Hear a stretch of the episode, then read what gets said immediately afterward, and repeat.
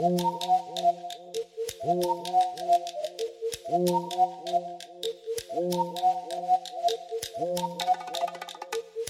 you.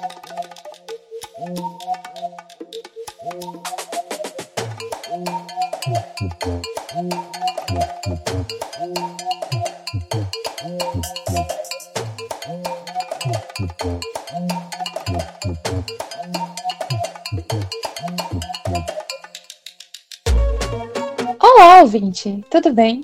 Você está no Coluna 7, o seu podcast de jornalismo de dados. Eu sou a Letícia Silva e estou aqui com a Judice Preste para trazer mais um episódio para você com o tema comunidades. E hoje nós trazemos ninguém menos que Mário Sérgio. O Mário é membro da comunidade de Python e gerente do projeto de inovação cívica da Open Technology. Então vamos lá. Mário, se apresenta pra gente. Quem é você? Olá a todos. É, bom, pergunta abrangente, né? Eu sou Mário Sérgio, sou uma pessoa natural de Brasília e da capital federal, moro em Florianópolis. Né? Como a Letícia disse, eu sou membro da comunidade Python, tenho uma história muito legal com, com, com comunidades, né? Somente a comunidade Python Brasil. Estou presidente em exercício da Associação Python Brasil até a assembleia que vai acontecer durante a Python Brasil, entre 23 e 28 de outubro. E também estou aí junto com o projeto do Operação Serenata de Amor e outros projetos de inovação cívica dentro da Open Knowledge Brasil, junto com uma turma muito legal também aí, contribuindo um pouco para a gente construir uma democracia um pouco mais forte, um governo mais transparente e uma população mais participativa, que também volta no mesmo, vamos dizer assim, no mesmo contexto de comunidades, né? Mobilizar comunidades civis para poder participar, para poder participar. Então, todo minha, minha vida ultimamente tem girado em torno dessa, desse contexto aí de mobilização civil, né? Bom, Mário, e você falou que está aí muito engajado na questão de comunidades. Mas afinal de contas, o que, que é a comunidade e por que ela é importante? É claro que é, comunidade, a palavra comunidade em português, ela tem o seu, seu significado, a sua semântica definida, mas eu vou trazer na perspectiva de comunidade é, no, mundo de internet e tecnologia que a gente vive hoje. A, na minha visão, a comunidade é um, um grupo de pessoas né, que, que, com características de coletividade, contribuem em prol de uma convivência em comum ou de objetivos em comum. E para que isso aconteça, as pessoas têm que interagir, têm que trabalhar juntas, têm que ter um, um, uma colaboração entre si para poder é, alcançar algum objetivo ou sobreviver ou, ou melhorar o, o, ecossistema onde eles estão. É, então, e na minha visão é completamente importante porque é, quando você tem ambientes de comunidade com algumas características que é importante frisar, um ambiente que seja inovador, né? E para que um ambiente seja inovador, ele tem que ser um ambiente seguro, onde as pessoas consigam ter a possibilidade de dar opinião, né? Isso todas as, todas as pessoas, as minorias, então, que em essa comunidade sendo um ambiente seguro para isso, um, que, que também seja um ambiente inclusivo, a gente consegue chegar nesses objetivos de inovação, de criatividade, né? E aí com essa coletividade, esse esse meio heterogêneo, eu acho que aí sim é muito importante para para poder gerar renda para as pessoas, para poder gerar oportunidades, para gerar conhecimento, né? inclusão e, e, e, até, vamos dizer assim, igualdade de oportunidades. Né? Então, eu vejo as comunidades onde, as pessoas, onde o, a pessoa, vamos dizer assim, o, indivíduo, né, ele, ele consiga ser o protagonismo e a gente vença estruturas um pouco mais corporativistas e entidades que geralmente vêm com, com interesses que, que, não, que não casam muito, na minha opinião, com essa coletividade. Então, na minha opinião, comunidade de tecnologia, comunidade de linguagem de programação, de, de sistemas operacionais, de, de, de, movimentos de empoderamento feminino, é, de, de, empoderamento civil, de participação, controle social, né, com relação ao governo, me refiro, eu acho que todas essas comunidades elas são extremamente importantes para que a gente consiga ter um, uma sociedade mais igualitária de oportunidades, que tenha, que tenha um ambiente onde as pessoas consigam aprender e se desenvolver, né, cada pessoa com seu objetivo. Então, a minha visão é que a comunidade ela é importante para que as pessoas protagonizem e para que um resultado em comum seja alcançado, mesmo que cada pessoa individualmente tenha seus, suas aspirações, né? Mas o, o coletivo vai, vai guiar sempre as pessoas para um caminho. Olha, eu tô sem fôlego, confesso. Isso foi muito filosófico. A gente sempre fala muito de Python aqui no podcast, né? E fala sobre a questão da linguagem estar atrelada à, à comunidade e tal. Mas isso acontece porque a linguagem nasceu dentro de uma filosofia, né, que é baseada nisso. Tu acredita que Python teria esse alcance de hoje se não fosse por meio das pessoas, se fosse através de alguma outra coisa? É, então, essa pergunta é legal porque ela resgata um pouco da, da história da, da linguagem, né? Então, é, para as pessoas entenderem, né? Porque hoje tá, parece que é uma. É, algumas pessoas até brincam, né? Parece que Python é uma modinha, né? E realmente está muito em alta, muito por questões também do que veio com a junção de academia e mercado para a demanda de data science, né?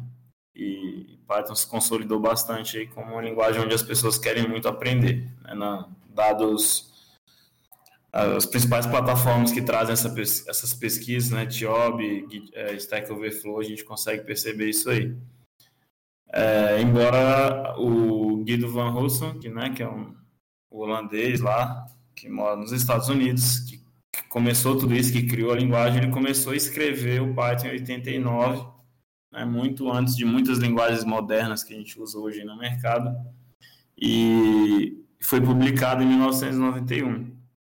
Então, a data de publicação da linguagem Python foi em 91, por meio de um e-mail, e a partir daí surgiu toda a, a comunidade em volta, né? Muito dentro, primeiro, do, do ciclo de conexões do Guido, né? Que aí já, já tem uma origem, né? Então, quando surge uma coisa assim, uma tecnologia, uma ideia, um produto, sempre ela, ela, aquele produto ele traz a identidade, né? A cultura de, das pessoas que o criaram. E o Guido, ele é uma pessoa que é muito coletivista, ele, ele, ele tem muita preocupação em incluir as pessoas, eu consegui ver isso na prática, em evento, então quando você, tá, eu estava na PyCon e lá tinha várias mesas e quando sempre tinha uma mesa com uma, uma pessoa mais jovem, uma mulher mais jovem, um garoto, né, sozinho ali, com, com vergonha de interagir na mesa redonda sozinho, ele sempre chegava ali, sentava e conversava com aquela pessoa, né? Então você consegue perceber características da pessoa. Foi ele que criou a linguagem, foi se construindo uma rede de pessoas que colaboraram para o Python em volta dele. Né? Então já começou aí. O Python, diferente de muitas linguagens de programação, não, nunca teve uma empresa por trás que pegou e abraçou assim e falou: não, nós vamos bancar a, essa tecnologia, porque sempre foi uma dificuldade de, de, de, tecnologias open source ou não, tipo essa coisa, ah, quem, quem vai pagar, e aí algumas eram compradas por empresas, sempre teve essa discussão. Isso não aconteceu com Python.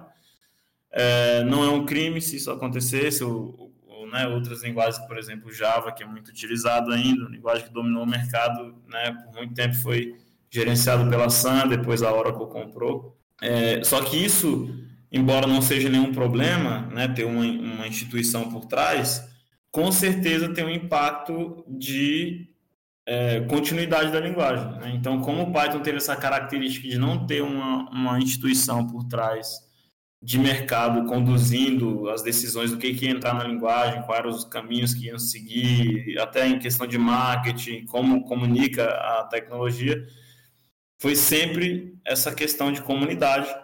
E aí, por ter somente o recurso humano como contribuição, a comunidade sentiu a necessidade de expandir e levar, né, vamos dizer assim, a palavra do Python, né, fazendo uma brincadeira com o evangelismo, para muitas pessoas, porque quando você cria comunidades em vários lugares do mundo, você aumenta o potencial de contribuição.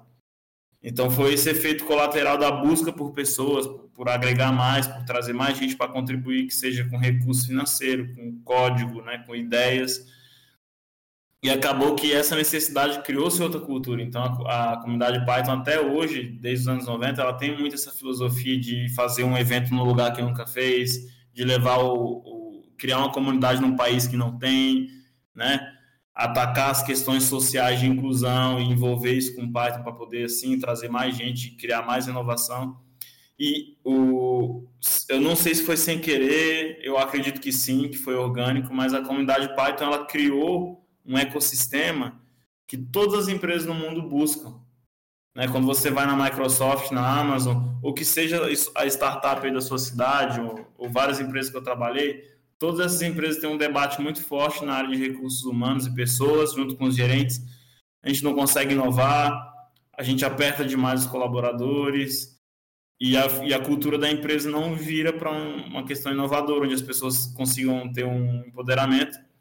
E a comunidade Python ela construiu isso organicamente nos anos, o cenário onde toda instituição quer ter pessoas completamente heterogêneas, um grupo diverso, com liberdade de opinião, de explanação de ideias, onde tem conflito mesmo, mas onde esses conflitos são resolvidos e, a, e as pessoas caminham para frente com um objetivo em comum. E a inovação aflora muito forte. E aí você conseguiu ter uma linguagem onde tem bibliotecas que biólogos conseguem usar para fazer sequenciamento de DNA, onde pessoas conseguem colocar um, um software embarcado numa ferramenta no Chile que faz controle de satélite. Você consegue ter uma ferramenta para o público de comunicação e jornalismo utilizar para fazer suas reportagens. Você consegue ter ferramentas para criar tipografia para as pessoas do design. E, eu, e, todos esses exemplos que eu dei, não é que Python dá para fazer isso e, e, é uma coisa que passa nos bastidores. Não, é a principal linguagem para fazer tudo isso que eu falei. Né? astrofísica, a principal tecnologia utilizada é Python, né? Então, por quê? Porque foi um campo aberto, não teve aquela filosofia do mundo da tecnologia do Vale do Silício, que é só aqueles engenheiros que conseguem manipular os terminais e somos um grupo fechado, só a gente se entende. E aí o Python, desde do, do, os anos 90, já foi nessa filosofia é, na contramão, abrindo, tirando as barreiras de entrada. Então, se você quiser contribuir para a linguagem Python, você não tem que ser associado de nada ou pagar alguma coisa ou ser amigo de alguém. Você simplesmente chega lá e manda um pull request no GitHub, né, uma proposta de mudança, e você pode ser qualquer pessoa. Isso é muito importante, né? E eu contei tudo isso para dizer que não, não era possível o Python se tornar a linguagem Python, né, que foi criada pelo Guido lá em começou em 89, foi publicado em 91.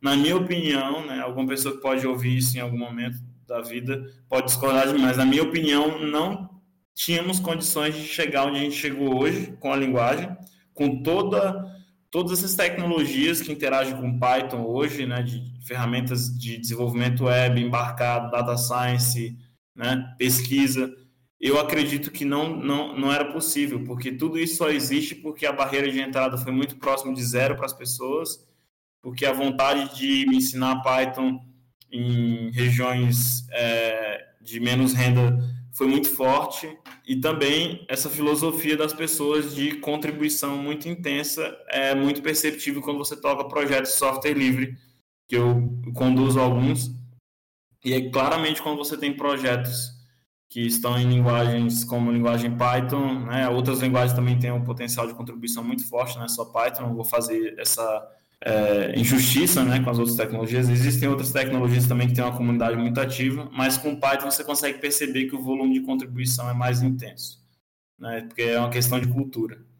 Então eu não consigo ver é, que hoje a gente chegaria jeito, do jeito que a gente chegou na tecnologia Python, como o mercado está se, se né, interagindo com a linguagem, as universidades ensinam Python como primeira linguagem de programação, né, isso eu estou falando de, de várias universidades no mundo, de reconhecimento, é, se não tivesse essa, esse olhar para as pessoas, esse olhar de inclusão, de expansão, né, de, de troca de conhecimento, né, de você chegar e ter uma Python Brasil e várias Python Brasil, como teve aqui os eventos nacionais no Brasil, onde a gente convidava outras linguagens para palestrar com Keynote, né, então a gente já teve keynote em Python Brasil palestrando sobre Go, sobre Clojure, né? Sobre Elixir. Isso é de uma humildade, de um não tribalismo impressionante, porque o não tribalismo ele é uma coisa também muito importante para você ter uma, uma tecnologia aceita, para você ter é, um ambiente seguro, né? Então, o que, que é o tribalismo? Ah, a gente, nós somos os melhores, né? Aí criam-se jargões e, e piadas com com outros grupos de pessoas, outras tecnologias, isso não é interessante. Não estou falando que em algum momento isso pode ter surgido em alguma comunidade Python por aí, mas isso não é incentivado e não é da cultura, né? Então eu acho que tudo isso é muito importante, sim. Alonguei pra caralho. Ai, é, eu confesso que eu. Enfim, eu acho que esse vai ser um dos episódios onde eu vou chorar ao vivo com o entrevistado. Porque eu estou muito emocionada aqui. Estou aqui só pensando eu não sei se o João vai querer colocar essa parte, João, mas eu não me importo, porque é quase que um depoimento que eu vou fazer aqui agora. É, tudo isso que o Mário está falando, é, eu assino embaixo. É, é, claro que o Mário tem uma vivência muito maior do que eu na comunidade Python, né? É, Para quem não sabe, eu tô. Vai fazer agora um ano na, na comunidade. Eu entrei. Quando eu vi, foi meio que eu não vi quando eu entrei, quando eu vi, eu já estava lá.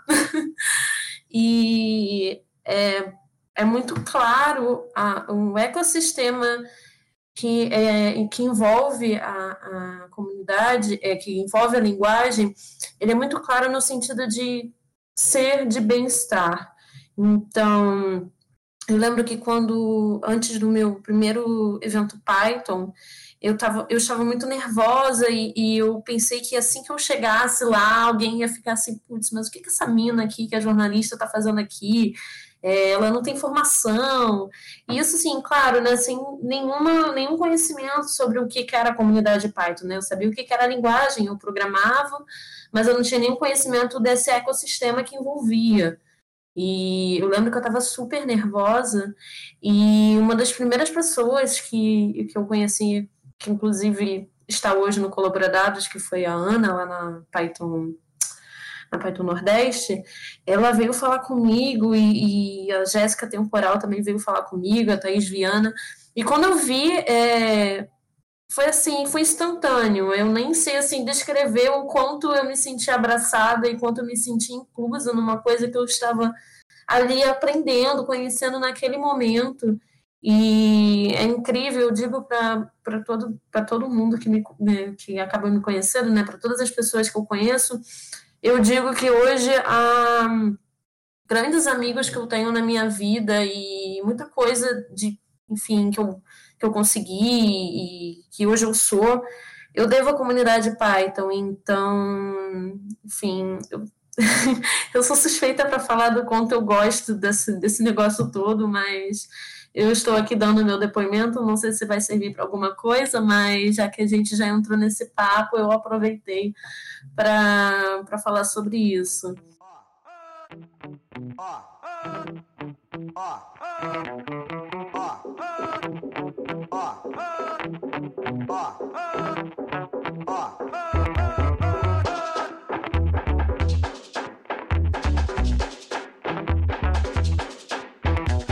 É, muito obrigada, Mário, por essas palavras. É, como eu disse, eu estou meio emocionada aqui, mas vamos continuar com o nosso roteiro, nossa entrevista. É, você esteve à frente da presidência da Python Brasil desde o ano passado, e eu gostaria de perguntar para você quais são as responsabilidades que o presidente ele tem que ter e quais foram, quais são os maiores desafios que você acabou enfrentando nessa sua trajetória. Eu, eu iniciei ali a, a chapa junto com o Henrique Bastos, né, que mora no Rio de Janeiro, a Letícia Portela, que está na Irlanda, e o Humberto Rocha, que está no Canadá. E eu moro em Florianópolis, como eu disse, e a gente montou essa chapa né, com a proposta de tentar dinamizar um pouco mais a Associação Python Brasil. E para eu dizer os desafios né, de, que, que é, por exemplo, ser um diretor-presidente de uma associação sem fins lucrativos como a Python Brasil. É bom explicar um pouco a natureza da associação, né? Então a gente assumiu ali no final de 2017 e termina agora, é, como eu falei, durante a Python Brasil em outubro.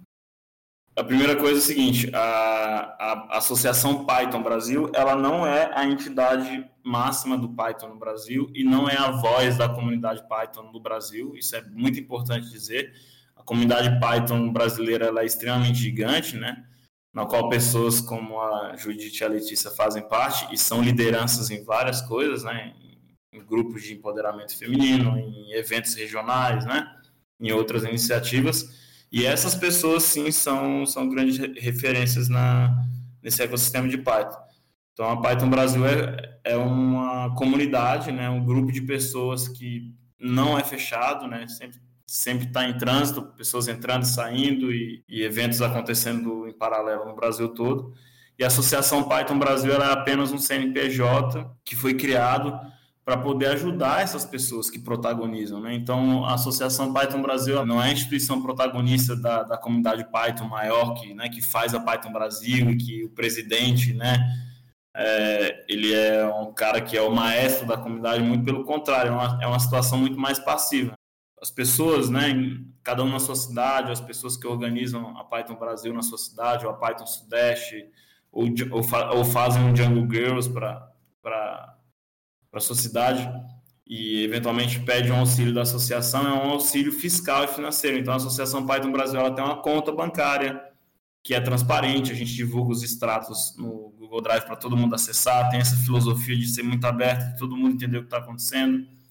Ela também, por meio de assembleia, define com todos os membros, é, né, de, seguindo a legislação brasileira de, de associação, temos membros, temos estatuto, porque isso é, tem que ter, né? Então a gente segue esse, esse procedimento. Então, a Associação Python Brasil é isso, é um CNPJ brasileiro sem fins lucrativos que está sobre as leis do Estado Democrático de Direito, tem um estatuto, tem membro, tem diretoria, tem conselho fiscal, deliberativo, são todas as pessoas votadas por membros da Associação da, da Comunidade, e a Associação Python Brasil é um serviço para que as pessoas que querem organizar eventos e, e iniciativas que fomentem Python no Brasil utilizem para poder receber dinheiro de patrocinador, dinheiro de fora do Brasil, pagar passagem para quem não está trazendo de fora, né? custear é, alguma coisa a respeito de inclusão de pessoas em, em eventos, em grandes eventos, né? E, e, também tem um apoio institucional, porque para você conversar num, num ambiente democrático, é, vamos dizer assim, burocrático, desculpa é a palavra certa, burocrático, de mercado, nota fiscal para lá, para cá, contrato, ter uma, um auxílio jurídico com advogado. Então, a associação ela, ela traz esse suporte para as pessoas que na, nada mais querem do que ensinar, né, fazer uma inclusão na área de tecnologia, ensinar alguém a ser um desenvolvedor, ensinar uma pessoa a programar, né, é, dar uma possibilidade de vida diferente para uma mulher que está na periferia, ou fazer um evento legal na sua cidade, chamar alguém que você gosta para ir lá palestrar.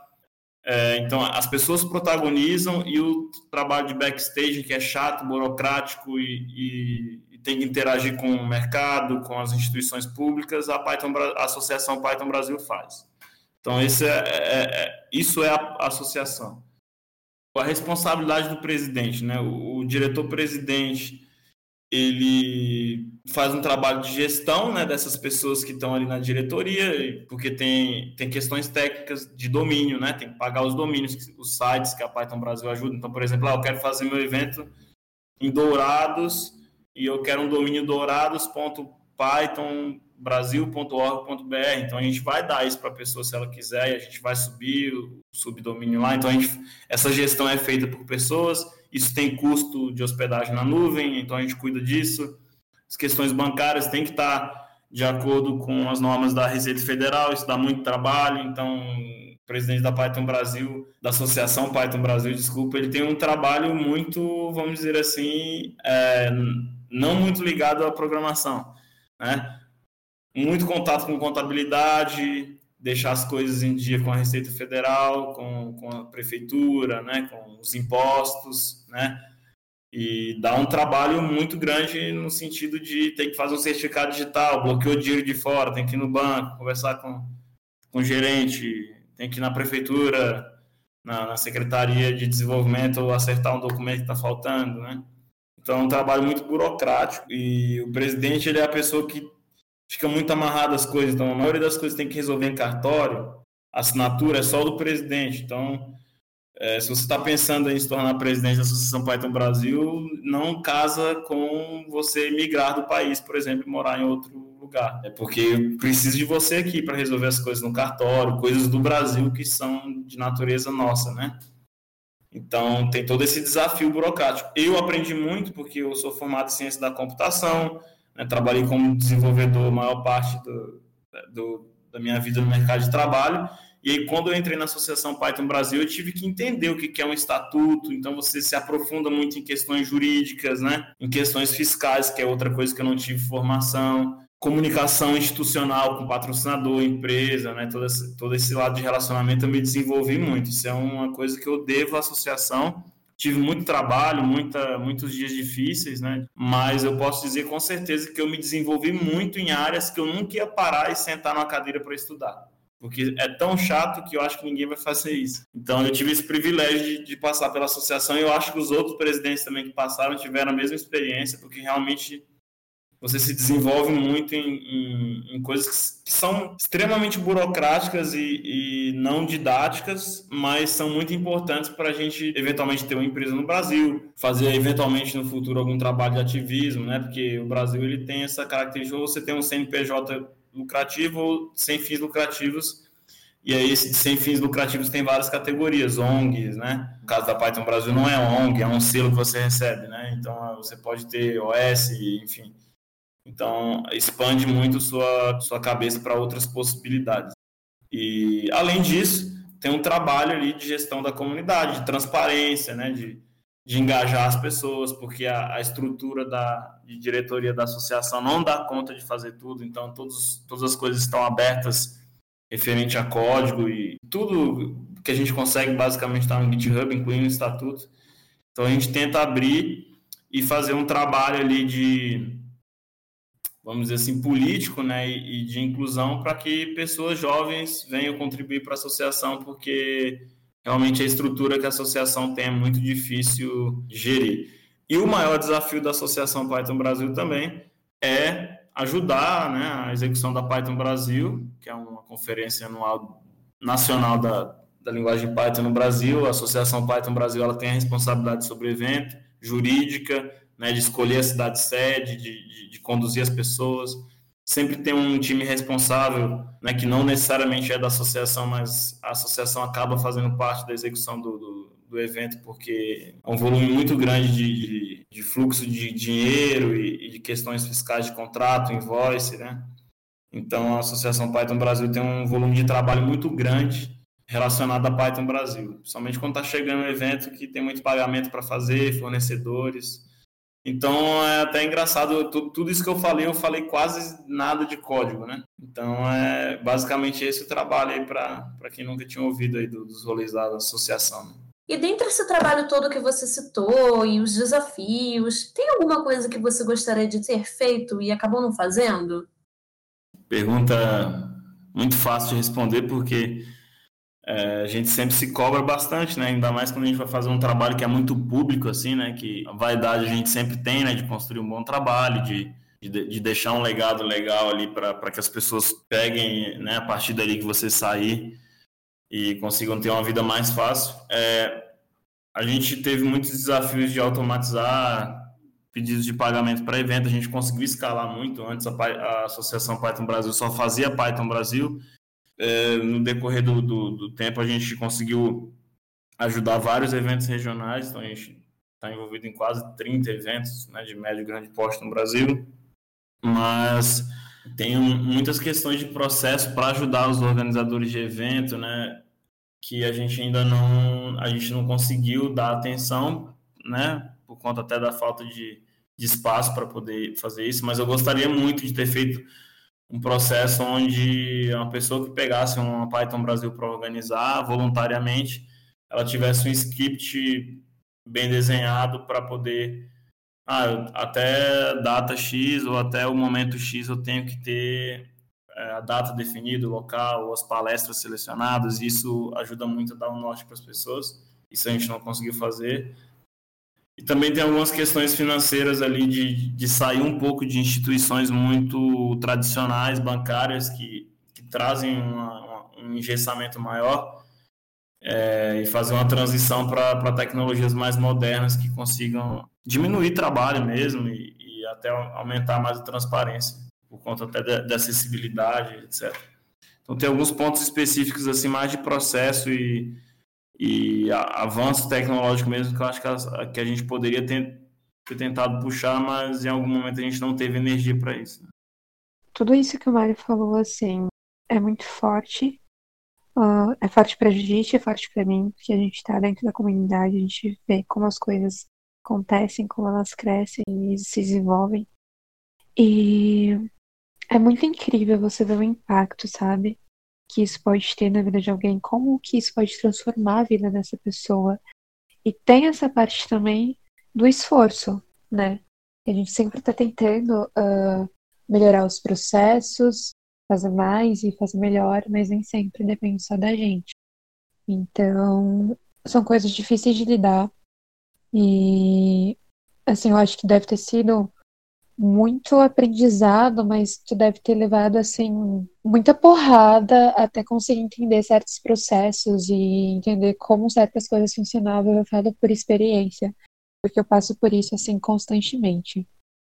É, mas mudando um pouco assim o tópico, não falando dessa questão de, de desafios e tal, queria te pedir uma dica, né? Para quem nunca ouviu falar sobre comunidade e sempre fica se perguntando se precisa de uma senha mágica para abrir essa caixinha de mil possibilidades, para entender como que ela funciona, né? Como que essa pessoa pode é, fazer parte da comunidade. Que dica que você daria para ela iniciar? Bem, uma ótima pergunta, porque é muito difícil, né, quando você não faz parte de uma organização ou de um grupo, você entender como é que é a dinâmica, né? A gente sempre tem, né? Imagina lá quando a gente está na infância e por algum motivo a gente tem que mudar de colégio, né? Sempre muito desconfortável, né? Por mais que dali daqui a pouco pode surgir grandes amigos e você vai se sentir super à vontade, a, o, o, desconforto com o novo ele é uma coisa que a gente naturalmente tem muito constrangimento em passar. E aí, essa questão, quando você é uma pessoa de fora da comunidade Python ou de qualquer outra comunidade, você enxerga aquele grupo, fica vendo ali, eventualmente aparece uma coisa no seu Facebook, no seu Instagram, no Twitter, só que você não faz parte daquele meio, você tem muitas lacunas de, do que, que é aquilo, você tem preceitos, né? você tem opiniões formadas, é, e aí você fica inseguro de interagir, de puxar, tipo, será que tem um dono essa marca, né? Será que... E a, a verdade é que as pessoas de dentro da comunidade Python estão desesperadas para que as, as, pessoas que não são da comunidade ainda, tipo, entrem com um tapete vermelho. E aí eu já vou direto para a dica, porque a dica que eu dou é sejam extremamente cara de pau, porque é assim que funciona bem, sabe? Eu acho que, claro que cada pessoa tem um desafio pessoal e né? Tem pessoas que são mais tímidas e tem, tem mais dificuldade com, com relações, mas assim, tipo assim, se apropriem, né? A comunidade Python não tem dono, né? Não tem um grupo selecionado, né, dos eleitos para serem da comunidade. Você, se você falar, ó, eu, eu vou pegar a coroa e botar na minha cabeça, eu sou rei, eu sou da comunidade, pronto, acabou, você é da comunidade. E para uma comunidade existir, basta ter um grupo de pessoas, pode ser, eu, eu já vi evento no Brasil, na, se não me engano, na Bahia, de um garoto que fazia evento lá na casa dele, não tinha lugar, não tinha empresa lá no interior, e, e o, o rolê da comunidade era na casa dele lá. Isso é comunidade, entendeu? Não tem que ter, ah, é porque tem que ter um meetup, tem que ter uma conta lá no, no eventos do Facebook, tem que ter um domínio registrado, não tem que ter nada. Tem que ter gente querendo aprender, querendo compartilhar. Então, o, o, o conceito de comunidade Python é muito líquido, né? E a dica para você se apropriar disso realmente é, é muito aberta mesmo. E na Python Brasil e em eventos de Python, a gente tem mecanismos que foram construídos com o tempo justamente para dar espaço para pessoas novas. Então a gente tem, durante o evento, espaços separados para Lightning Talks, que são palestras relâmpagos, que a gente chama de cinco minutos, onde não está na programação o que, que as pessoas vão falar, e qualquer pessoa que está no evento pode falar qualquer coisa, que não precisa ser de Python, pode ser de medicina, uma história que você quebrou o pé indo pro evento, sabe? Ensinar as pessoas a amarrar um cadastro, falar de uma conspiração, falar de uma biblioteca, falar de outra linguagem. Esse espaço é uma desculpa para a gente te conhecer, para você chegar no evento e andar em cima de um tapete vermelho que a gente colocou para você e você entrar. Né? Então tem os open space, então a gente, a gente, tem alguns mecanismos que a gente quer muito que pessoas novas entrem na comunidade. Né? É muito importante para a gente é, ter esse sabor de ter uma pessoa ali no palco engraçada, com o jeitinho dela e tal, que a gente nunca viu. Isso que é o, o borogodó da coisa, né? Esse termo borogodó que a gente usa no Brasil, que é o inesperado, né? Uma coisa charmosa que surge. Então, a dica para quem tá de fora é tipo, cara, entra e seja você, assim. E e se aproprie, e você é da comunidade sim, não, não é porque você entrou há dois minutos aqui no evento que você não é mais, você está no grupo. Então, se você se sentir confortável para se apropriar, puxa evento, né? Às vezes fica aquela coisa numa cidade assim, ah, o fulano de tal organiza os eventos né, em São Paulo, vamos dizer assim. E aí fica aquela coisa como se o cara fosse o cacique, só ele organiza evento de Python na cidade. Isso é uma mentira, né? Você pode organizar um evento de Python em São Paulo clandestinamente e botar nome Meetup São Paulo, porque sim, porque você mora em São Paulo, porque você está fazendo evento de Python. Então, eu acho que é bom deixar claro para as pessoas, e se isso estiver acontecendo em algum lugar, isso não é uma prática da comunidade, não é bem visto monopólio de marca, né? Um, grupo decide para fazer um evento aqui na minha cidade tem que falar comigo. Isso aí não existe, né? Isso é uma coisa completamente equivocada e se estiver acontecendo em algum lugar, é um erro, tem que ser apontado, né? E tem que ser, inclusive, combatido. Eu acho que isso aí não funciona, não. Isso é um limitador. Então, se apropriem, essa é a dica. Tipo, entrem e sentem na janela. Ou seja, basicamente, você tendo força de vontade, você já está inserido na comunidade Python. É basicamente isso. Basta querer. Quer estar no meio da galera, faça parte. Beleza. Fica aí a dica, hein, gente? Não, não tem evento na minha cidade. Faz. Faz o evento, pô. A gente jura que é legal. A gente jura que é legal, é divertido.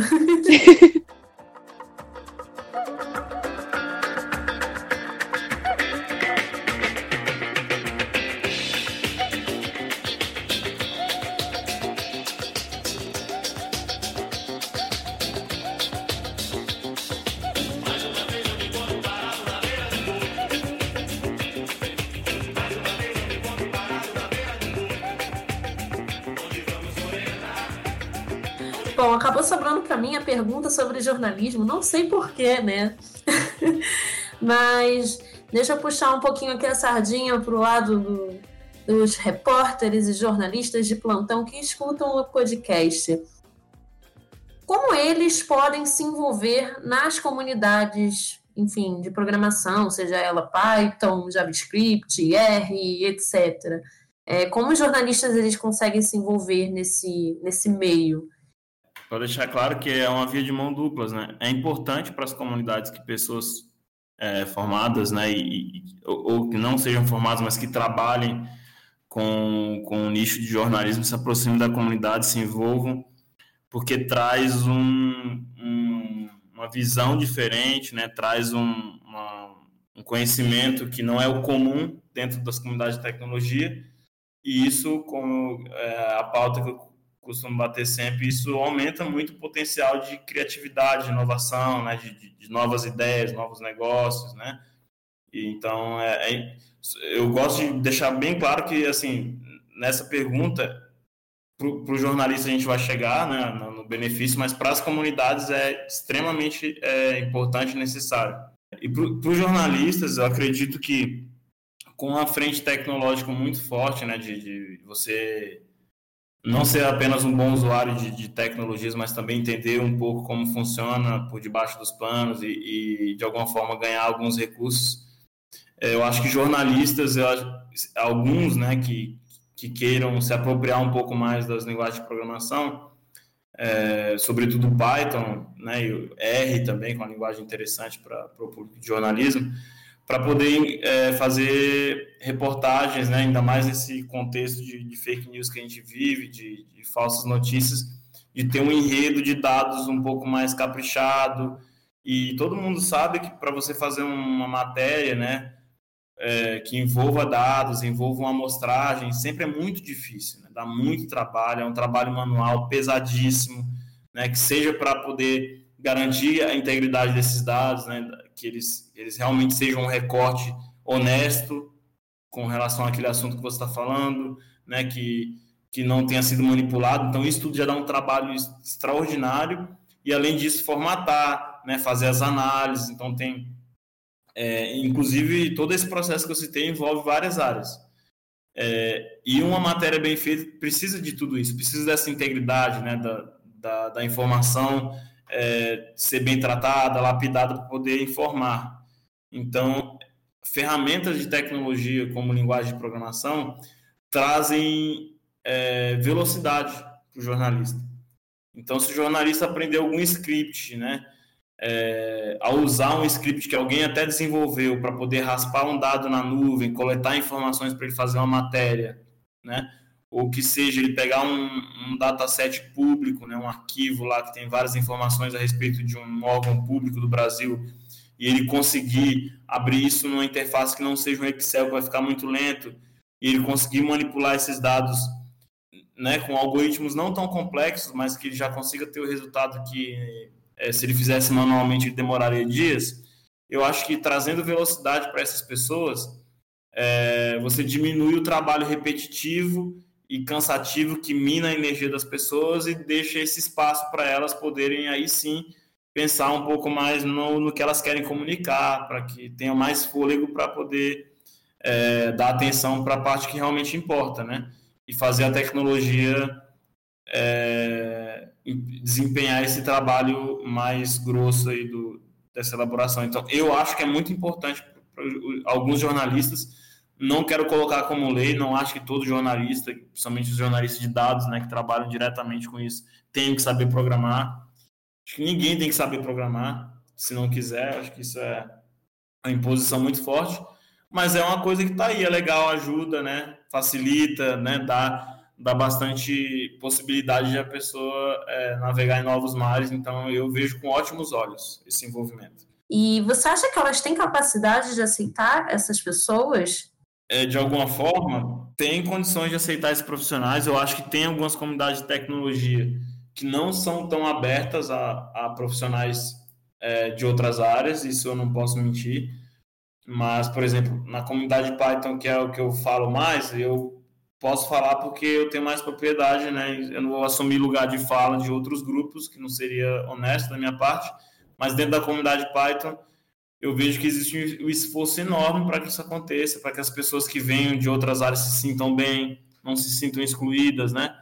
Que façam parte do grupo, que aprendam. Inclusive, eu acho que um das grandes sacadas é, inclusive, dar espaço para essas pessoas trazerem conteúdo. Então, é, para que os jornalistas venham para as conferências de tecnologia e, deem palestras, né? E, e deem tutoriais, porque eles também têm informações e habilidades que o público de tecnologia padrão não tem. Né? Então, é uma troca muito importante. Então, assim, tem espaço, sim, nas comunidades, tanto para os jornalistas trazerem conteúdo, tanto para eles aprenderem coisas que vão ser interessantes para suas carreiras. Tá? Essa é a minha visão. No final das contas, todo mundo se entende e acontece uma grande troca de experiências. Bom, gente, o Mário acabou de falar para vocês por que, que, é importante, né? Por que, que os jornalistas deveriam é, vir para a comunidade. E eu acho assim que não só jornalistas, todas as pessoas devem conhecer e devem participar e atuar na comunidade. E eu queria fazer a nossa última pergunta né?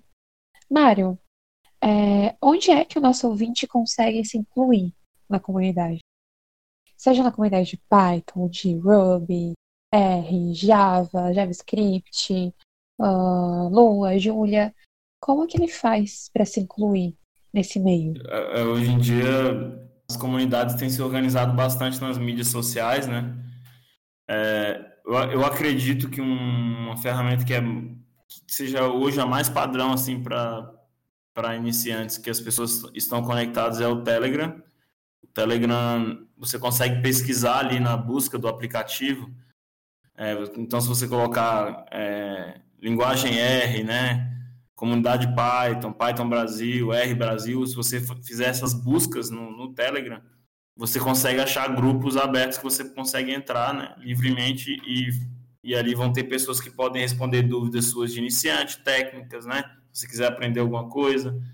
É, e até se envolver com as pessoas para fazer network, para eventualmente buscar novas oportunidades de trabalho e conhecimento. Então, eu acredito que o Telegram é uma ótima ferramenta para você explorar ali, ser bem cara de pau mesmo, colocar os nomes ali, Python São Paulo, Python Floripa, né, Grupar, e, e também tem grupos de Linux, né, de, é, de outras linguagens de programação, né, Agile, né, tem, hoje em dia tem muitas linguagens é, e iniciativas de comunidade de várias áreas, né, de, de gerenciamento de projetos, né, é, de de produto, né? Então, acredito que o Telegram é uma plataforma que, que uma rede social que você consegue achar as pessoas, né? Eventualmente não estão na sua cidade, na sua rede, você consegue encontrá-las. Acho que é uma, uma boa ferramenta para você explorar. Além disso, é, meetup.com, que é uma outra plataforma né, de, de, de organização de encontros locais, você, eventualmente, às vezes até acontece encontro de algum grupo perto de você na sua cidade e você não sabe. Então, o Meetup pode ser um, um site legal para você explorar ali e ver se está tendo algum encontro regular de tecnologia, de desenvolvimento que você pode se envolver. Além disso, a, a Python Brasil ela tem o, o site nacional python.org.br e lá tem uma aba também de eventos e comunidades que você consegue entrar e ver se tem comunidade em Minas Gerais, se você tem PyLadies, né? É, que é o grupo de empoderamento feminino da, da, do Python no mundo, né? Essa marca PyLadies. Então você, a gente, é, de forma colaborativa, a gente tem uns grupos ali que você consegue é, ter acesso a e-mail, grupo no Telegram, Facebook, fazer essa comunicação. Eu acredito realmente que as plataformas digitais de rede social são um caminho interessante para você se aproximar e tendo a oportunidade de ir num evento fisicamente, conversar com as pessoas olho no olho, eu apoio totalmente. Então, se for na cidade do lado, estiver perto de uma cidade que vai ter algum evento, eu, eu dou um apoio para que vocês façam isso, porque é muito importante, né? Esse networking por N motivos, né? Recolocação profissional, busca de aprendizado, né? É, e a amizade também, e ampliar um pouco os seus horizontes aí, eu, eu vejo dessa forma. não sei se a, a própria Letícia e a Judite também tem, devem ter dicas aí, mas eu, eu, eu consigo focar bastante nas redes sociais. É, uma coisa que eu sempre falo para as pessoas de rede social, uh, acho que até mais, chega a ser mais efetivo que o Telegram para mim, é o Twitter Uh, eu vejo um encontro de, de devs e pessoas não devs, mas que querem participar da comunidade muito forte lá. E na questão de ser pessoalmente, né, eu acho que as pessoas elas precisam perder um pouco da vergonha, uh, entrarem no site do Meetup, procurarem os eventos, irem aos eventos, perguntarem e principalmente conversar com as pessoas, interagir, fazer networking. Porque assim, Uh, já aconteceu comigo, gente, de eu estar conversando com uma pessoa que eu tipo, nunca tinha visto na minha vida. Passou um tempo e aí eu estava conversando com aquela pessoa em outro momento sobre um projeto, sobre uma oportunidade. E isso pode ser, assim, em qualquer área, em qualquer evento, com qualquer pessoa. Então, isso vai te abrindo portas, tanto em relação a oportunidades profissionais, quanto a oportunidade de voluntariado, ou qualquer outro tipo de viés que, que se enquadrem né, no que ambas as partes querem. Então eu acho isso muito importante. E uma coisa que eu estava conversando é, hoje com, com o pessoal da comunidade é que assim, são ciclos e esses ciclos eles vão sendo repassados à frente. Então, eu entrei na comunidade Python, conheci o PyLadies, o Django Girls e outras comunidades por causa de uma pessoa. E essa pessoa me apresentou isso e hoje eu apresento para outras pessoas, e essas pessoas vão apresentar para outras pessoas. Então a rede ela sempre tende a aumentar, sabe? Ela nunca vai parar de crescer. E isso eu acho que também vai trazer outras uh, outros tipos de evoluções, sabe? Questão de diversidade, de inclusão e por aí vai. Então, por favor, se você tem interesse em vir para a comunidade, procure, sabe? Ou se você não estiver achando, manda uma mensagem pra gente. Meu Twitter tá com DM sempre aberta. O pessoal aqui também acho que não vai se importar de ser contactado para isso, porque a gente quer que as pessoas conheçam e façam parte, atuem na comunidade. Bom, e dando meu depoimento também, aproveitando o espaço, é, como o Mário e a Letícia já falaram, a comunidade é super inclusiva. Então, tomando aqui o lugar de fala de alguém que não tem é, formação oficial em programação, eu não fiz faculdade de TI, eu não fiz computação, eu não fiz nada disso. É, eu queria também deixar aqui o recado que se você, assim como eu, veio de uma profissão, veio de uma carreira que não necessariamente tem programação na área, como jornalismo, é, não se sinta envergonhado, não se sinta de alguma forma é, excluído.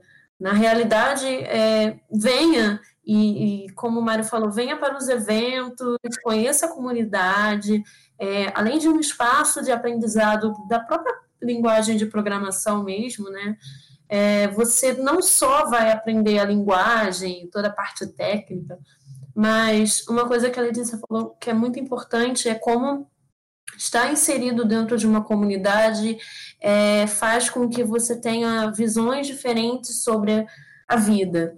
Então, a questão da inclusão é muito importante na comunidade Python, é, de mulheres, é, de, de, enfim, de todo tipo de minoria. É, e eu acho que é muito, eu, pelo menos para mim, foi muito importante estar dentro de uma comunidade assim, porque tinham coisas que eu não necessariamente tinha pensado, nunca tinha pensado na minha vida. Então, outro dia, se alguém me segue aí no Twitter, deve ter visto que eu estava meio que desesperada para mudar a apresentação do Colaboradados, porque, enfim, a gente ia dar um. Eu ia dar um, um, uma palavra do Colaboradados lá para o pessoal da escola de dados, e a nossa apresentação estava com uma paleta de cores X, e eu estava preocupada se aquela paleta de cores ela era acessível. Então, é uma coisa que eu nunca tinha pensado antes, mas que por estar dentro da comunidade Python eu comecei a pensar, né, de você estar tá lá com com cores que sejam contrastantes, contrastantes, é, que não sejam difíceis de ler. Então, assim, são pequenas coisas que a gente vai começando a notar, e não só isso, linguagem inclusiva também, é, diversos aspectos sobre diversas formas de você realmente chamar as pessoas e não só chamar, mas fazer com que elas fiquem. Eu acho que isso é o mais importante, eu acho que isso é o que a comunidade Python faz elas não só te chamam, elas não só te, te fazem aquela propaganda do tipo, olha, nós somos muito legais. Não. Eles fazem, enfim, nós fazemos, né? Porque afinal de contas, todos nós que estamos aqui somos da comunidade Python. É, a comunidade ela faz um ambiente para que você se sinta confortável. Então, se você está aí com alguma dúvida, é, como a Letícia falou, fale com a gente. Enfim, é isso, gente. O Letícia, você quer, você quer terminar ou eu termino? Antes de tudo, Mário, você quer falar alguma coisa? É, bom, claro que vou agradecer aí, né, por convite. Eu sempre fico muito agradecido, assim, de ter oportunidade para falar, porque eu gosto muito para falar, eu, eu, gosto muito de falar de comunidade, da comunidade Python. Eu é, me sinto muito feliz por fazer parte da, dessa história, assim, né, do, no Brasil também de, de tecnologia, porque não é só por estarmos criando coisas grandiosas, tecnologia, mas sim por também está conseguindo mudar a realidade de algumas pessoas, né? Então, eu acho isso muito importante e é sempre bom ter a oportunidade de falar assim para as pessoas e muito obrigado por ter é, aberto esse espaço aí para a gente falar para os ouvintes aí do Colaboradados, né? Tem bastante gente e espero que, que de alguma forma a gente influencie as pessoas aí para poder se mobilizarem mais, né? Queria agradecer a você, ouvinte, que está nos escutando, e também ao Mário por ter dito esse monte de coisa maravilhosa. É, eu espero que vocês aí tenham entendido o recado, é, que vocês tenham essa vontade de participar de comunidades. E é isso, gente. Mário, eu queria te agradecer imensamente. Uh, ah, Para quem não sabe, esse episódio ele está sendo gravado na época que está acontecendo a Python Brasil, tá? Hoje é exatamente dia 23 de outubro. E eu tô aqui do hotel, a gente está de São Paulo, e Mário também está do hotel dele. A gente teve um dia de tutoriais cheios, e amanhã uh, acho que estaremos todos juntos, né, no evento. Mas assim, tá todo mundo cansado, todo mundo trabalhou, todo mundo assistiu o tutorial. E a gente está aqui gravando um podcast porque a gente acredita nisso. Eu acho que comunidade é quando você vai também, uh, além de doar e é, você vai doar, né, e receber algo que a gente, na minha visão, pelo menos, grande parte é conhecimento, mas não é só conhecimento. é vivência, é crescimento, é uma forma de demonstrar amor pelo outro também, empatia. E tem uma frase que me falaram no sentido de comunidade, que é quando você coloca as necessidades do outro acima das suas. E isso é muito forte para mim, porque faz total sentido no que eu acredito. E enfim, é, eu não vou me alongar muito, porque hoje o Mário já, já me ajudou demais, conversando, me acalmando e tal. Mas é isso. Eu sou eternamente grata por isso aqui que a gente está fazendo. E sou grata também a você, ouvinte, que está nos escutando e que acredita no nosso trabalho no trabalho da comunidade. Muito obrigada. Gente, Coluna 7 vai ficando por aqui. E a gente se vê no próximo episódio. Tá bom, um beijo e até mais. Tchau, tchau. Tchau. Glória a Deus, velho. Vamos beber, Letícia, por favor.